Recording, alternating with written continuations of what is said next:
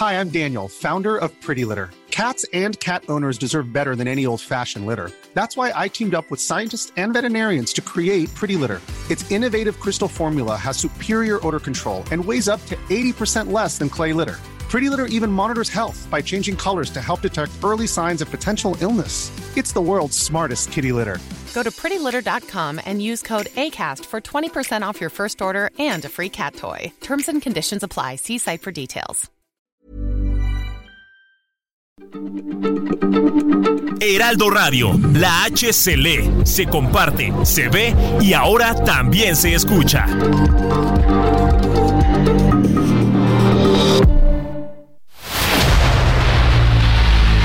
El dedo en la llaga. Había una vez un mundo en el que nadie creía.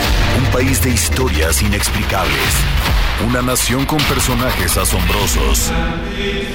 Santo Tomás tenía razón. Hay que ver para creer. El México increíble, las verdades que duelen, la voz de los que callan, el dedo en la llaga. Infórmate, diviértete, enójate y vuelve a empezar. El Heraldo Radio presenta El Dedo en la Llaga con Adriana Delgado. Y así iniciamos este dedo en la llaga de este jueves 18 de enero del 2024 y estamos escuchando Te lo agradezco. Es una canción de la cantautora puertorriqueña Cani García y el cantautor mexicano Karim León.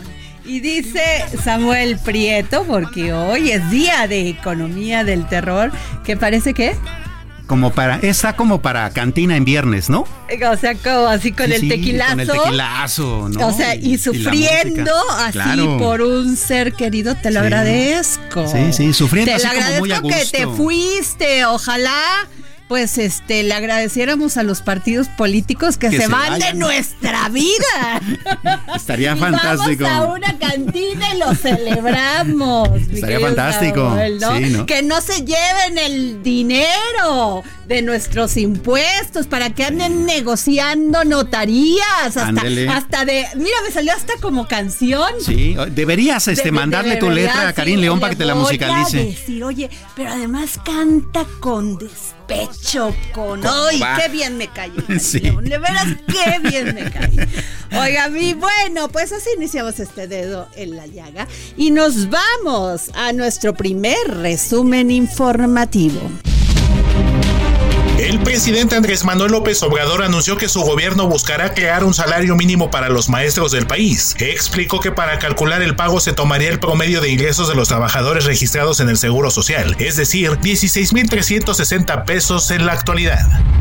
El jefe del Ejecutivo Federal anunció que dentro del paquete de reformas que presentará el próximo 5 de febrero se contempla la desaparición de los organismos autónomos, pues sostuvo que solo sirven para mantener privilegios y han ido siempre en contra del interés de los mexicanos para favorecer a particulares.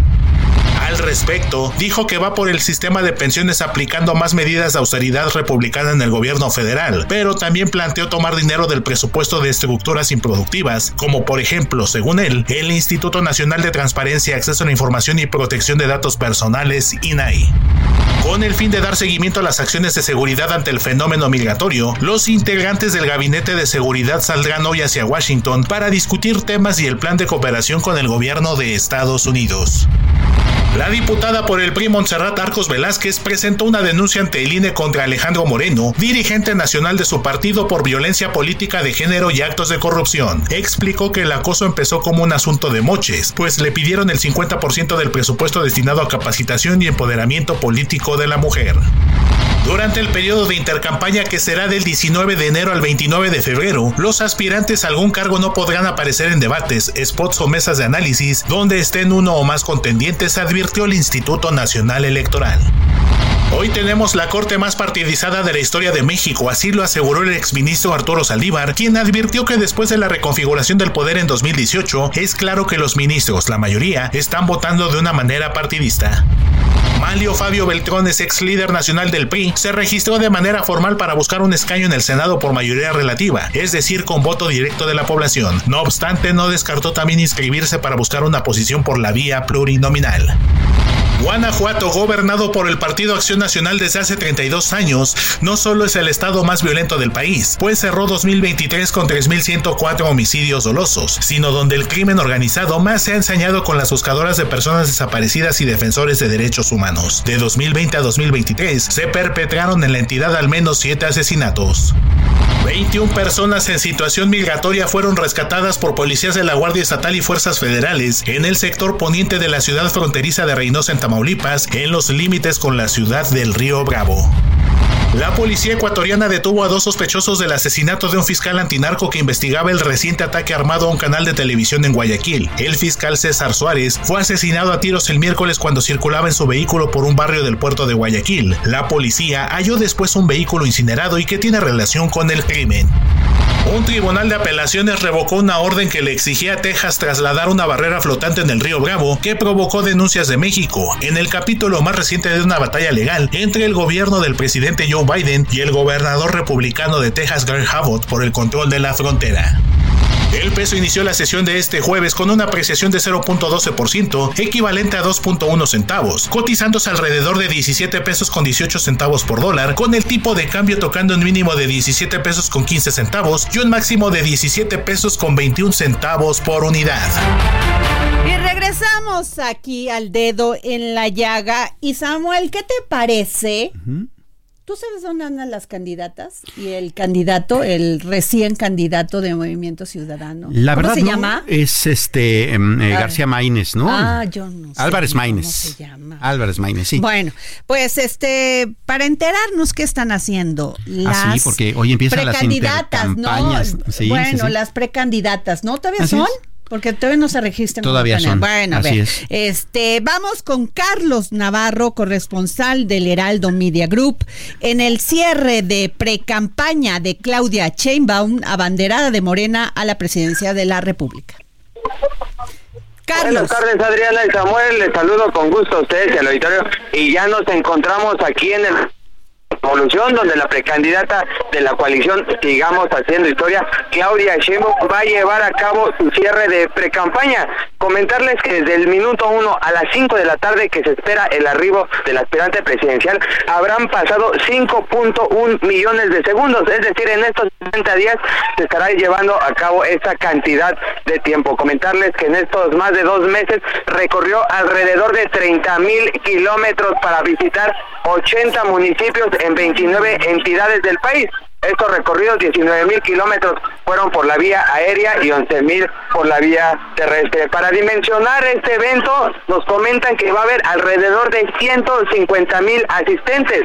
De ellos van a ser 1.400 invitados especiales. Entre los invitados especiales estarán los aspirantes a las ocho gubernaturas del país y a la jefatura de gobierno de la Ciudad de México por parte del movimiento de la Cuarta Transformación. También se esperan algunos otros políticos que habrán pedido el día y empresarios que son afines al movimiento. También comentarles que de acuerdo con los registros de la logística interna, se registraron 183 medios de comunicación, entre ellos 8 internacionales.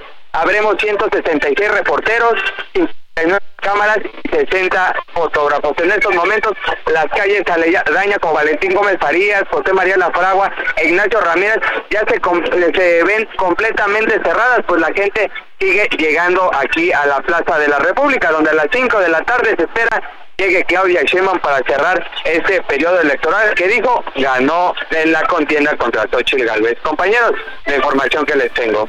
Ah, pues eh, gracias Carlos. Oye, y lo que no está acreditado, pero sí vemos en las calles es un montón de autobuses que están pues cortando la vialidad de todas las arterias que están alrededor, ¿no?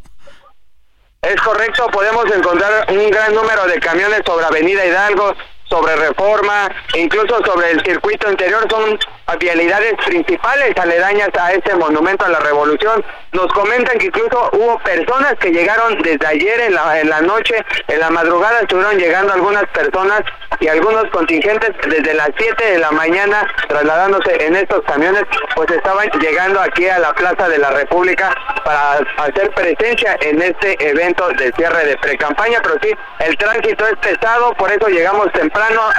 Yo vengo desde Naucalpan hacia el Monumento a la Revolución y me tardé alrededor de hora y media en llegar principalmente por el tráfico pesado que es por este evento. Muchas gracias Carlos Navarro.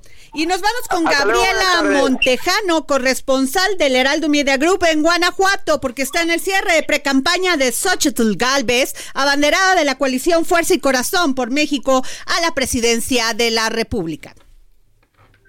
Hola, ¿qué tal? Muy buenas tardes. Así es, pues el día de hoy en el municipio de Acámbaro será el cierre de campaña de Xochitl Galvez, quien estará acompañada de la candidata única a la gubernatura Lidia Denise García. Cerrarán de manera curiosa en el municipio de Acámbaro, en donde a las 5 de la tarde se estarán concentrando en la plazuela Hidalgo.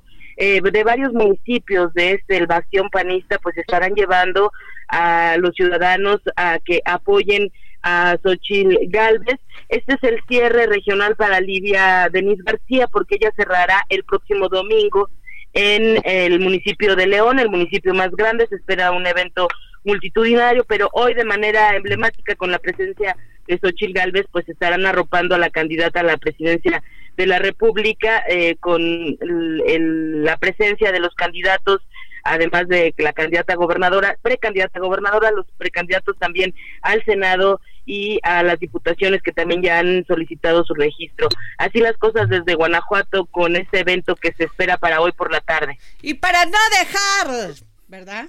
Aunque ya es el último. Sí, claro. bueno, a veces dicen que caballo que, ¿cómo? a caballo regalado no se le gana o a caballo regalado qué ya no me la sabía ya te fuiste más lejos mi querido Samuelito sí bueno pero lo que sí es claro es que Álvarez Maínez es candidato o sea él ganó la lotería sin comprar boleto, ¿eh? Ah, bueno, y además este con un video, eso sí, Movimiento Ciudadano sí sabe para gastar la lana en los spots publicitarios. Sí, sí le entienden más al marketing. Por lo menos que se vean nuestros impuestos en spot bien hechos. Claro. eso sí lo hacen. Te gusta, aunque no tengas para medicinas, aunque no haya seguridad, no importa. Sí hay para los spots de Movimiento Ciudadano. Sin duda. Y nos vamos con Juan Teniente, corresponsal del Heraldo Media Group en Nuevo León. ¿Qué tal, Adriana? Samuel, los saludo con gusto desde Monterrey. Pues así es, el día de hoy será el cierre de campaña a las 6 de la tarde en la explanada cultural. Esta se ubica a espaldas del Palacio de Gobierno Estatal, en lo que conocemos todos como la Macroplaza. Esta fue esta área fue remolada, que era una área eh, vehicular, eh, la calle era tránsito vehicular, ya desde eh, algunas administraciones se convirtió en en paseo dominical esta zona y cultural principalmente. Ahí será a las seis de la tarde cuando se cierre, cierre la campaña Jorge Álvarez Mañez eh, en esa esplanada conocida como la esplanada cultural. Ahí también estarán algunos precandidatos hacia alcaldías, diputaciones eh, por parte del Movimiento Ciudadano, donde también se prevé que pudiese estar también el gobernador del estado, Samuel García, y su esposa, Mariana Quien, es precandidata única a la alcaldía de Monterrey. Esto va a ser a las seis de la tarde, ya está la estructura, ya están los colores naranjas detrás del palacio, ya está instalado el sonido, ya está instalada las mamparas, el escenario, ya todo está listo, solamente falta que empiece a llegar la gente y también los eh, funcionarios o candidatos o precandidatos a algún cargo público que acompañarán en el cierre de campaña a Jorge Álvarez. Cabe recordar que a Jorge lo nombraron como lo mencionaste tú, compró el boleto de lotería, ah, tomó el boleto de lotería sin comprarlo y eh, esto fue el viernes pasado cuando Samuel y su esposa ah, Mariana lo anunciaron en redes sociales el pasado viernes y de ahí para adelante pues ya eh, se vincula para ocupar lo que Samuel tuvo que dejar por cuestiones políticas acá, por los dimes y diretes, esta problemática de ingobernabilidad que se tuvo en Nuevo León durante casi 15 días y pues ahora se cierra la campaña y habría que esperar ya los tiempos para que ya sea el candidato oficial como la presidencia del país. Adriana, Samuel. Así es, bueno, y agradezco a Paloma Ruiz, gracias por tu consejo, mi querida Paloma. Y ahora vamos con mi querido, con mi querido Patricio Morelos, socio consultor de Poligrama. ¿Cómo estás, Patricio? Hola, Adriana, muy buenas tardes. Patricio, hoy están cerrando lo que se llamaría las precampañas. Eh, ¿Cómo vamos con los números? Sigue Claudia Chainbaum con esa ventaja sobre Xochitl Galvez y si ya estamos midiendo a este a Álvarez Maínez, a Jorge Álvarez Maínez de Movimiento Ciudadano, Patricio. Como bien comentas, termina esta precampaña que lejos de ser una precampaña, pues podríamos anticipar un avance, ¿no? De lo que vamos a, a, ver en los próximos meses. ¿Qué nos dicen los números? Que prácticamente no han cambiado las tendencias. Se mantuvo el voto para Claudia Sheinbaum, mientras que Xochitl Galvez no ha logrado reducir esa brecha amplia aún pues, que, que requiere, ¿no? Para aspirar a ganar la presidencia. Y en el caso de Jorge Álvarez Maínez, pues bueno, una semana de precampaña es muy poco. Veamos cómo en intercampaña Movimiento Ciudadano busca reposicionarse en el tablero político. Eh, Samuel. Eh, pues eh, eh, suena bastante interesante, Patricio. empiezan justamente hoy las la llamada etapa de intercampañas, en donde se supone que ya no pueden hacer proselitismo. es una serie de semanas ahí como medio en el limbo, ¿no? Porque resulta que pueden no participar en debates, pero sí pueden hablar, pero no pueden promocionarse, pero sí pueden decir ciertas cosas. Esta etapa va a ser un poco complicada de medir, ¿no? Sí, la intercampaña es un proceso raro, confuso. Ilegal. Ilegal, mi querido se, Patricio. Se, supondría que en este momento serían los partidos quienes tendrían que definir, bueno, quiénes van a ser sus candidatos y sus candidatas, partiendo de la premisa de que en precampaña se registraron diferentes perfiles, propusieron eh, alternativas, pero lo que estamos viendo son prácticamente precandidaturas únicas por lo que pues prácticamente los vimos en campaña, un momento donde los candidatos, candidatas no podrán salir a las calles a hacer eventos, pero sí los partidos pues seguirán haciendo promoción sobre sus ideologías, sus programas, sus proyectos y bueno, ya esperando la primera semana de marzo con el arranque formal de la campaña. Patricio, y aquí hay dos varas, como siempre hay dos varas en la justicia y en la legalidad mientras ellos pueden hacer, se pueden, desde hace dos años tienen este pre-campañas, por decir, andan en campaña, literalmente. Este los nos ponen mordazas a los medios. Fíjate nada más, que ¿Sí? no podemos tener a, a, uno si no tienes a los otros dos. ¿Y sí. qué haces si los otros dos no quieren venir a dar la cara a un medio? Sí, porque además no los dejan debatir. Entonces, hay dos varas y dos medidas en la justicia, en la legalidad, Patricio. Sí, bastante compleja la situación para los medios de comunicación. Y bueno, como bien comentas, aunque en teoría los candidatos y candidatas, próximos candidatos y candidatas deberían de mantenerse al margen, pues yo podría anticipar y asegurar que en todo el país los vamos a ver haciendo publicidad, saliendo a las calles, grabando videos, haciendo todo lo que se pueda que no los haga correr demasiados riesgos. Claro, pero además, pues la mordaza es para nosotros, porque nosotros como medios de comunicación, yo creo que tenemos todo el derecho y también nuestras audiencias de conocer los puntos de vista en sobre en temas que nos aquejan a todos, como es la seguridad, la salud, Samuel. Claro, la educación, la economía. La economía y sí. no podemos, porque si no está uno, el otro se queja. Y entonces pueden, podemos tener una sanción del INE. Y el INE siempre metiendo sus sanciones en vez de fiscalizar lo que han gastado antes esos precandidatos.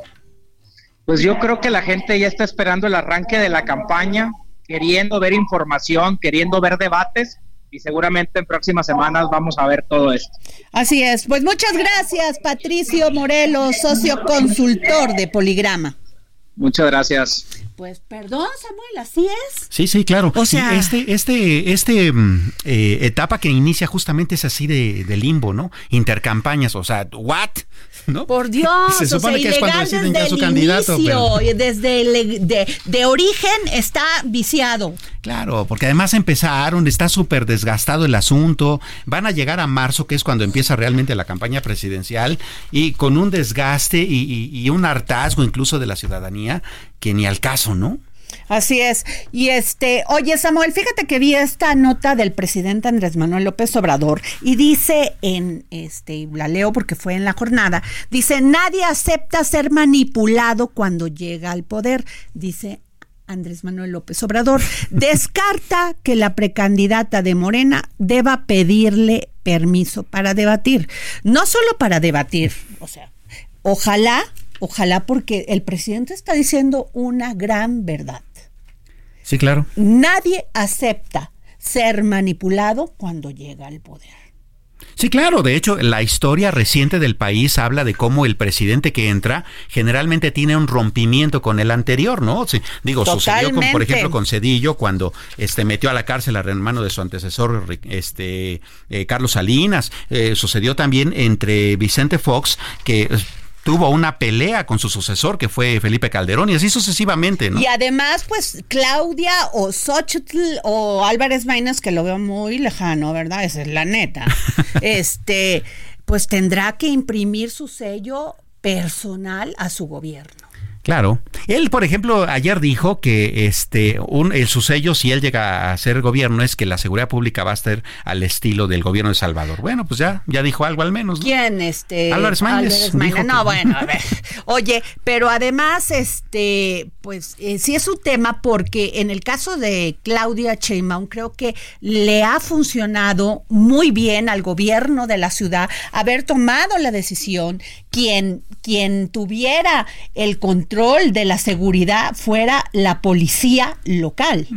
Así es. La Secretaría de Seguridad y que aquí no, este, pues, solamente apoyara en tareas de seguridad la Guardia Nacional y el Ejército como debe, como se supone que debe ser. Y además recibieron recursos, les dieron el 9% de este aumento a su salario y pues este es el resultado. Yo creo que fue un gran acierto de Claudia Sheinbaum haber apoyado a Omar García Harfuch. Claro, por lo menos en la función de seguridad pública en la capital mexicana sí se vio una diferencia. Y que no se ve en los estados, porque tú vas a un estado y el de Michoacán dice, no, pues ahí viene la Guardia Nacional y el Ejército. Sí, ¿no? Ah, o sea, yo me totalmente me este me lavo las me manos, lavo las manos y aquí y no le meto a la policía. porque pues ahí viene el ejército ya pues aquí están controlando los los este las mafias locales todo. Claro. Así que bueno eso va a ser un gran tema. Y te quiero dar otra porque este Arturo Saldívar fíjate que advirtió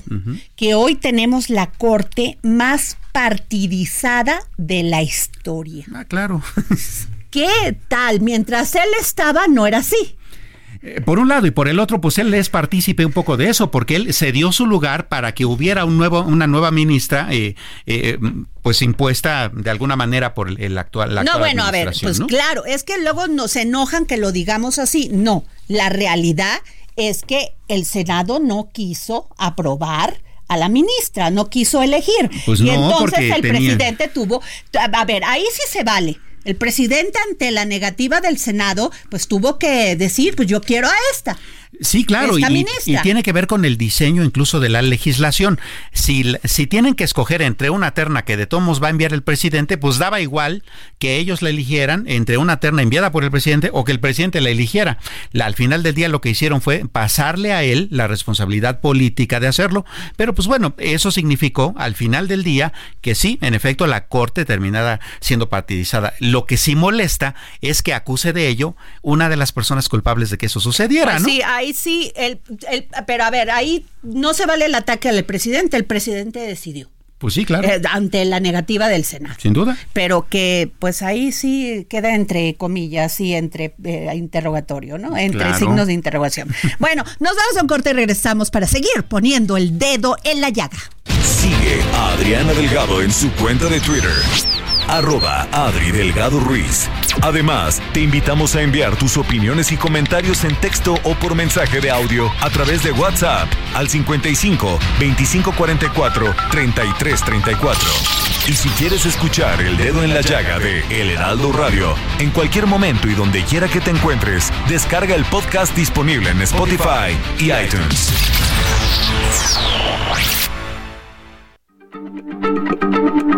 Heraldo Radio, la H se lee, se comparte, se ve y ahora también se escucha.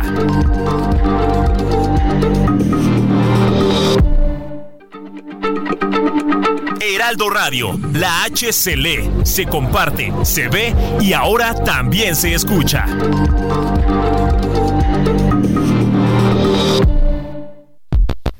Adriana Delgado en su cuenta de Twitter en arroba Adri Delgado Ruiz. Y envíanos tus comentarios vía WhatsApp al 55 25 44 33 34 o 55 25 02 21 04. Adriana Delgado, entrevista en exclusiva. Everyone knows therapy is great for solving problems, but getting therapy has its own problems too, like finding the right therapist, fitting into their schedule, and of course, the cost. Well, BetterHelp can solve those problems. It's totally online and built around your schedule. It's surprisingly affordable too.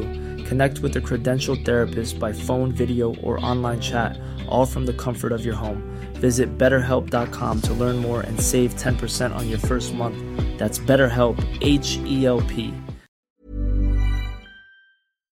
A la periodista y escritora Beatriz Rivas. Entonces, cuando hablábamos de amores adúlteros, pues había como un gran debate, Beatriz. Pues es que es un tema que, que sí, no es un tema fácil, pero es un tema de todos los días. El problema es que la gente no lo habla, nadie lo habla.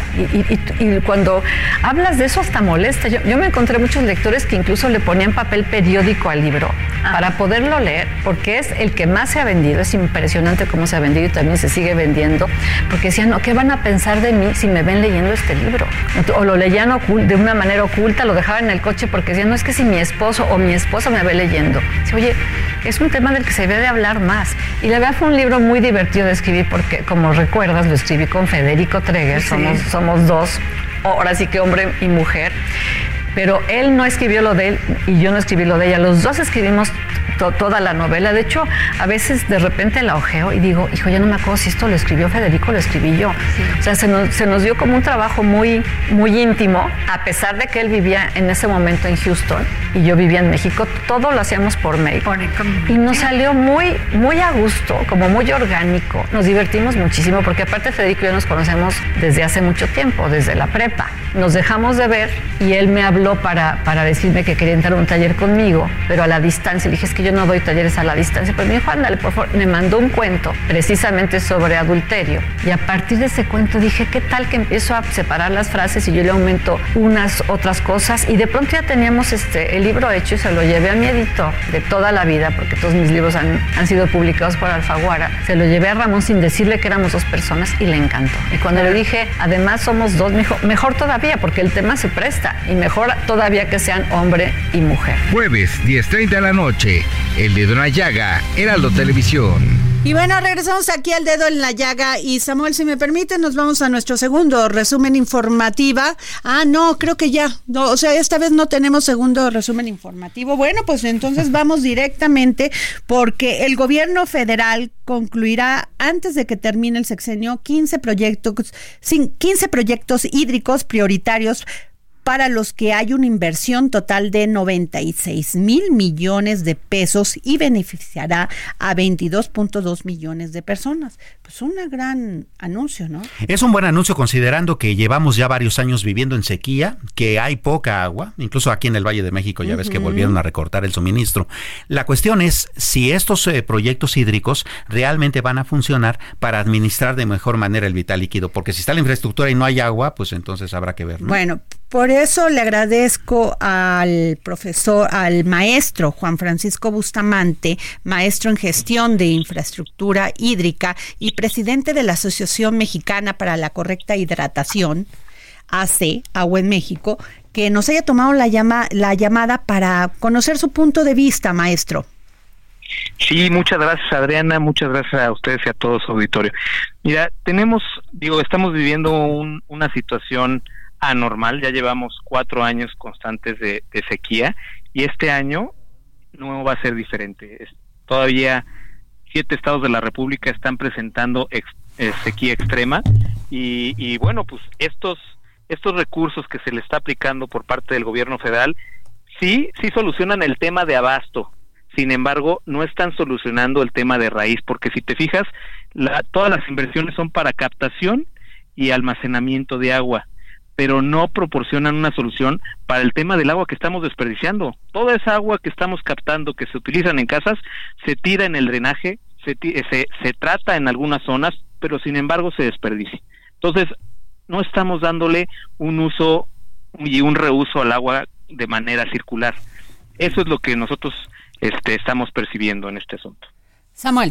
Y desde esta perspectiva, maestro, ¿qué haría falta? Porque en efecto, eh, está construyéndose una infraestructura como para que, como para que se pueda surtir de una manera más eficiente. Pero, por ejemplo, el sistema Cutzamala, que tiene muchísimos años, que lo inauguró José López Portillo, así de viejo es, eh, pues a cada rato tiene mantenimiento, a cada rato tiene una serie de problemas. Cuando no los tiene, de todos sus presas no tienen agua. Así es, así es. Y el problema es que este año es tenemos el, la hora cero del sistema Cutzamala. Ahorita es, tiene 70% menos de agua de lo que tenía en estas fechas el año pasado o lo que debería de tener. Eh, ya tenemos una reducción de más del 60% del volumen que entrega, que son alrededor de 15 metros cúbicos por segundo. Ahorita están en 8 metros cúbicos por segundo, es decir, 8 mil litros que no alcanza para la población de la Ciudad de México y la perspectiva no es de que pronto llueva, sino que ya estamos en una época de estiaje, que es la época que se espera que no llueva y las presas están en niveles extremadamente pobres. Sin embargo, vemos que el crimen organizado ha cooptado el agua de los canales que alimentan a las presas. Ellos son los que definen y, que dicen a quiénes darles agua. Y los recursos que hay para el rescate se van para otras fuentes se van para la presa de Independencia, se van para, para Sonora, sin embargo vemos que, que las soluciones que se puedan dar no se están dando en el Valle de México y es y eso sí es, es alarmante. Pues muchas gracias, maestro Juan Francisco Bustamante, maestro en gestión de infraestructura hídrica y presidente de la Asociación Mexicana para la Correcta Hidratación. Gracias por tomarnos la llamada para el dedo en la llaga. Gracias, Adriana. Gracias a todo tu auditorio. Y bueno, a ver qué te cuento. Caso Segalmex, Samuel. Venga. René Gavira Segreste es titular de la Unidad de Administración y Finanzas de Seguridad Alimentaria Mexicana, Segalmex, señalado por un millonario desfalco al organismo, consiguió, sí, consiguió este jueves 18 de enero un amparo para que se suspenda definitivamente la vinculación a proceso en su contra por el delito del uso ilícito de atribuciones y facultades que le dictó un juez el pasado 13 de diciembre. No, bueno. ¿De cuánto fue el desfalco de Segalmex? mil millones. ¿Cómo ves, Samuel? Pues vaya, bastante, bastante interesante. Bueno, primero muy indignante porque es de nuevo un asunto de corrupción que al parecer empieza a quedarse en la impunidad. Pero más allá de eso, ahora, ¿cuál va a ser el señalamiento para el Poder Judicial? ¿No? También van a proteger a, los, a los funcionarios de esta administración, porque han sido señalados de proteger a los de las anteriores, pero sigue el esquema, ¿cómo le hacemos? ¿Cómo lo entendemos? ¿no? Yo creo que es el caso más terrible, dañino para la administración del presidente Andrés Manuel López Obrador. Sin duda. Se llama Segalmex. Y su ruta y vinculación con este señor Zap vinculado en Estados Unidos y que primero fue testigo protegido de Estados Unidos, de la DEA, y, y lo regresaron a Venezuela. Así es. Para que allá se encargara Maduro de él. Y este señor José Sapp, si bien recuerdo, está vinculado al desvío y al manejo de Segalmex. Sí, sí, sí porque eh, fue una triangulación ahí de, eh, negociaciones que hubo entre los gobiernos, particularmente el de Venezuela, en, en el que se cambiaban eh, combustibles por alimentos, por ejemplo, ¿no? que pues allá son muy escasos, pero además de una manera bastante irregular, ¿no? porque pues era, era una cuestión también que tenía que ver con mucha corrupción. Eso por un lado, y por el otro, pues bueno... Quiero corregir, Samuel, no es José, me, me, me equivoqué, es Alex Zapp. Así es. Zap y lo regresaron a Venezuela para que pagara todos sus ilícitos según los estadounidenses con Maduro. Que además fue un intercambio bastante absurdo. ¿no? ¿por qué? Pues porque al final del día lo que hicieron fue intercambiar presos. ¿No? Eh, Estados Unidos les devolvió a Alex Saab este, a los venezolanos a cambio de que los venezolanos dejaran, este, dejaran, este, repatriaran a Estados Unidos a 15 ciudadanos estadounidenses, ¿no? Como si fuese un intercambio de guerra. Grave, Grave lo que pasó hoy con este señor, Segreste. En fin. Vamos contigo, Samuel Prieto, y la economía del terror.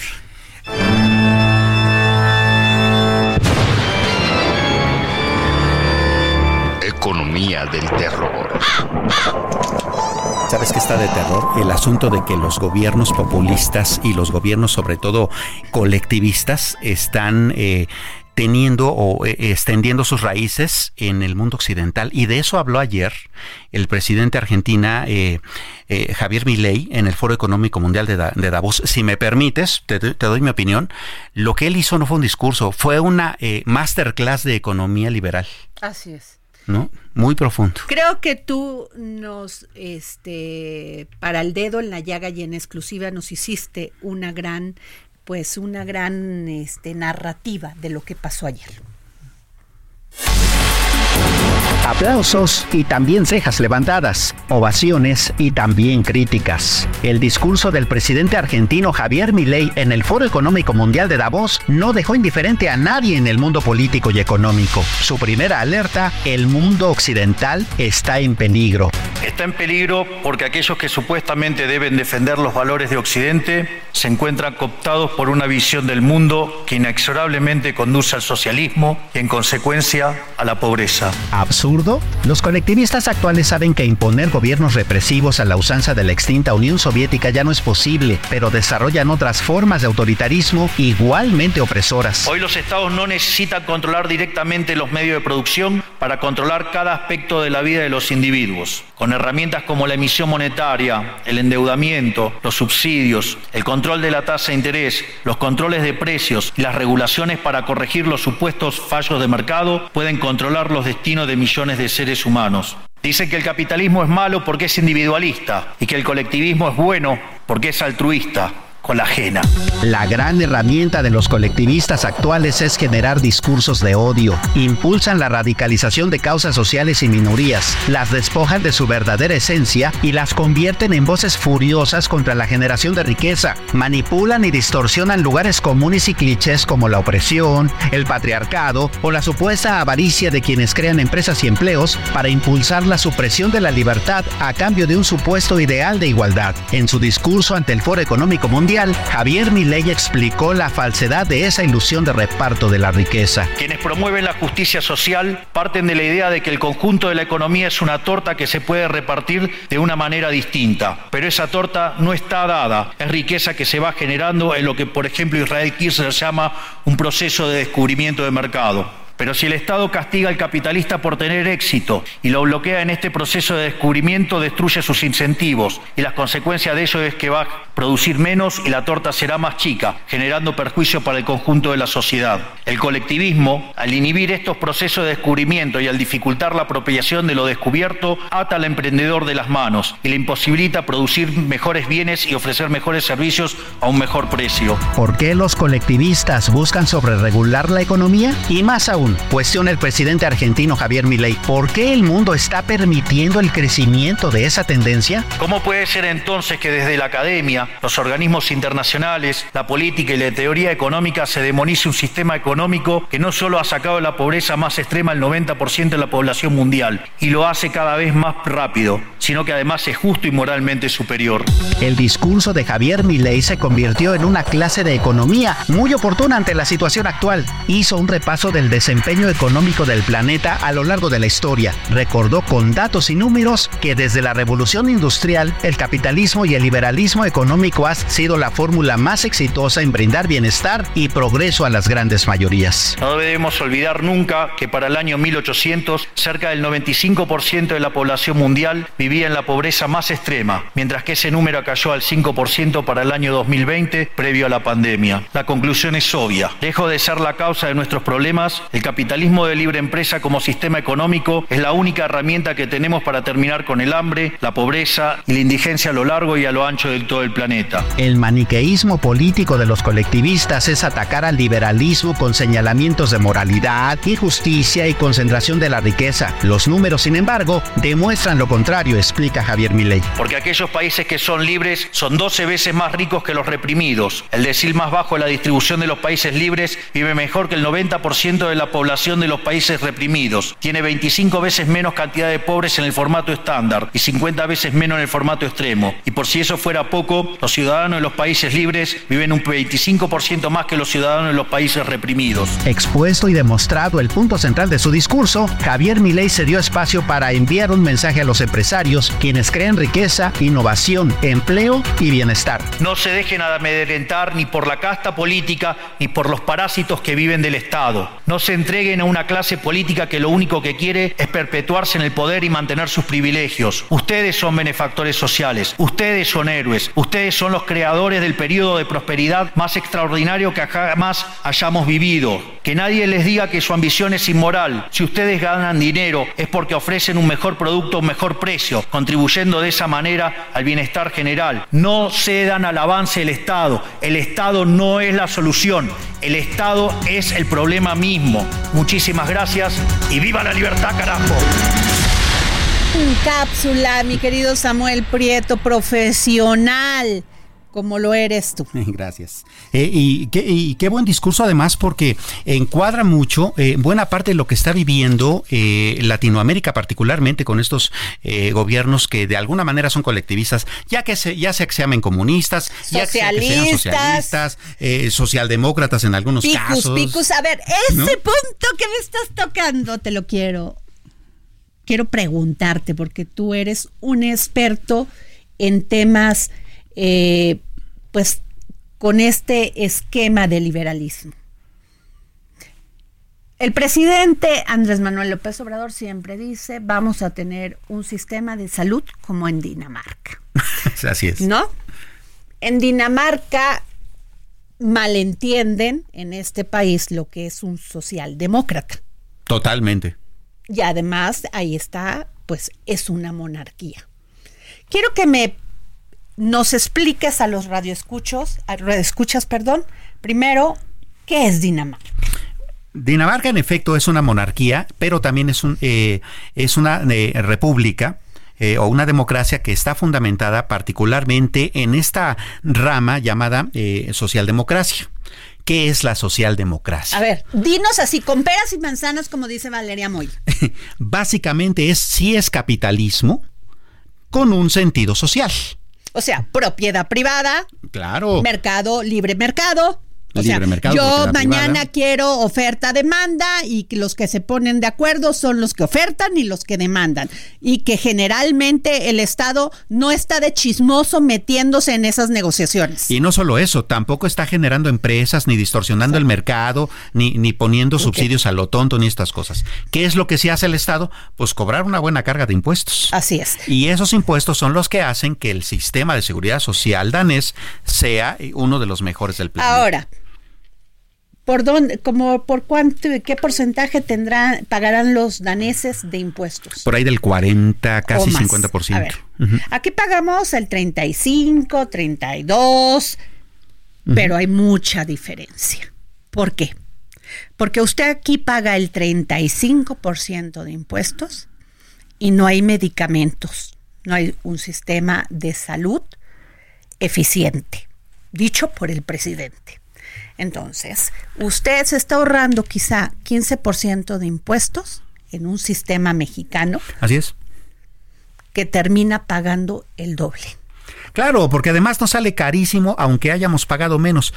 Cuando uno entra, y digo, yo he estado en Dinamarca y he estado en Noruega y en estos y en algunos de estos países, y tú entras a un hospital o a una clínica y es como entrar aquí al mejor hospital privado, ¿eh? O sea, el ABC es nada comparada con las clínicas en en Dinamarca. Eh, exacto. Y en cambio aquí entras y hay goteras, los eh, eh, elevadores no funcionan, este, no hay medicamentos, las farmacias son un asco. ¿Y usted sabe qué pasa?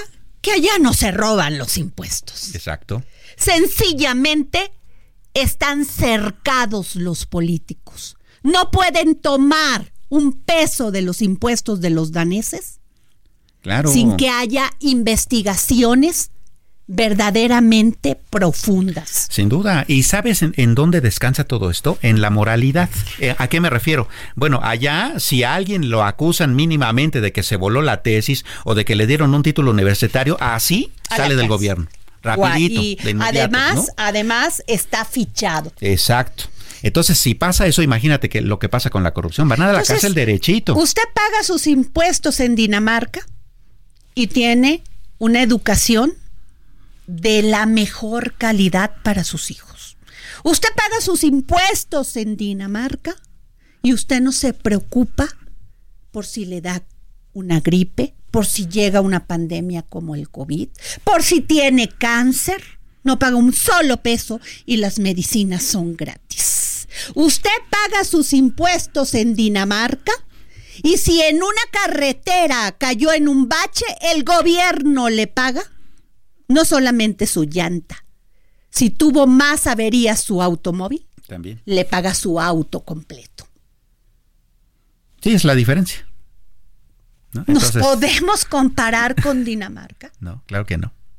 Entonces, Samuel, para llegar, tú no pagarías tus impuestos con gusto, con emoción, sabiendo Claro. que vas a llegar a los 60, 70, 80 años y que si te duele un dedo, vas a ir de inmediato y vas a ser atendido con la mejor calidad y con los mejores equipos para Claro. detectar cualquier enfermedad. Claro, fíjate que hablando un poco de eso, ayer decía el presidente Milei en este discurso, eh, una de las eh, eh, características que tienen los gobiernos que son así de autoritarios es que eh, co- cobran los impuestos también de una manera coercitiva, coaccionaria, es decir, te obligan a pagarlos. Allá pues, tal vez sí es eh, muy desagradable también pagar impuestos, pero como saben que sus impuestos funcionan, no les cuesta tanto trabajo pagarlos. Para nosotros es un pesar tener que entregarle nuestro dinero a Hacienda. Ahora, otra que me faltó, de que usted paga sus impuestos en Dinamarca y usted puede salir a las 3 de la mañana a caminar Sin problema. y nadie lo asalta, nadie lo mata, nadie mata a sus hijas, no tiene que andar cavando fosas para encontrar un pedazo de la tela con, el que, con la que salió su hijo la última vez que lo vio. Claro, allá con lo único que se enfrentan fuerte es al frío, pero el frío es naturaleza. Así que dista mucho, mi querido Samuel. Sí, sin duda alguna. Y bueno, déjame decirte, Samuel, antes de pasar a otro tema, que Jorge Nuño, secretario de Infraestructura, Comunicaciones y Transportes, aseguró que el plan de infraestructura carretera está finalizando en un 86%. Se habrán creado más de 8 mil kilómetros de pista y afirmó que el avance actual es del 83%, lo que incluye caminos de mano de obra, carreteras libres de peaje, caminos rurales y autopistas, para darse una idea de lo que significa que el sexenio de Andrés Manuel López Obrador acabará con autopistas equivalentes a ir a Chetumal hasta las. Ok, bueno. O sea, en Dinamarca, o sea, de chapopote, muchas de ellas que a lo nomás llueve y se hacen los hoyos, porque yo he visto pocas, perdón, y si no, mándenme un, un mensaje en las redes de este ca- eh, caminos que no son de concreto. Así no funcionan ni sirven. Claro. Bueno, escuchemos al, al El avance que tenemos hasta el momento es de 83%. Esto incluye caminos de mano de obra, carreteras federales libres de peaje, caminos rurales alimentadoras y autopistas. Estos, para darse una idea de qué significan estos 8.000 kilómetros, es la distancia que hay entre Chetumal y Alaska. Pues yo la verdad deseo que, la verdad quiero creerle a los funcionarios y ojalá sea así. Es un muy buen número, 86% y 8 mil kilómetros, pues se dicen fácil, no lo son. Claro. Y sobre todo que de una u otra forma, pues están generando empleos, mi querido Samuel. Y por otra parte, estamos hablando de la infraestructura. Y esa infraestructura es justamente la que se necesita para que haya más inversión, más empresas y más empleo. Sa- Samuel, rápidamente, Am- Andrés Manuel López Obrador busca desaparecer los organismos autónomos. Ah, sí, eh, es parte de las reformas que va, que va a enviar eh, para el 5 de febrero. ¿Lo logrará o no? Bueno, la verdad es que políticamente parece ser que el objetivo es que no. Ahora, lo que, no entiendo, entonces, ¿para qué quiere el dinero del INAI? Para las pensiones. eh, no hay manera, ¿no? Eh, no hay manera. Eh, si el presupuesto del gobierno es 100, el, el de los autónomos es 1.8, pero el de las pensiones es 23. No hay manera. Así que así nos vamos con este. Esto fue todo aquí en el dedo en la llaga. Gracias, Samuel Prieto. Nos escuchamos mañana. que más me convenía. Tu amor fue de lo merecías. Te lo agradezco. Lograste lo que lograste. El Heraldo Radio presentó El Dedo en la Llaga con Adriana Delgado.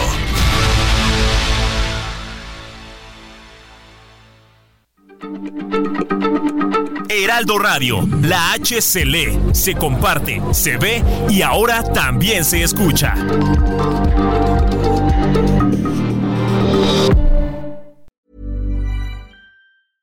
Even when we're on a budget, we still deserve nice things. Quince is a place to scoop up stunning high-end goods for 50 to 80% less than similar brands. They have buttery soft cashmere sweaters starting at $50, luxurious Italian leather bags, and so much more. Plus, Quince only works with factories that use safe, ethical, and responsible manufacturing. Get the high-end goods you'll love without the high price tag with Quince.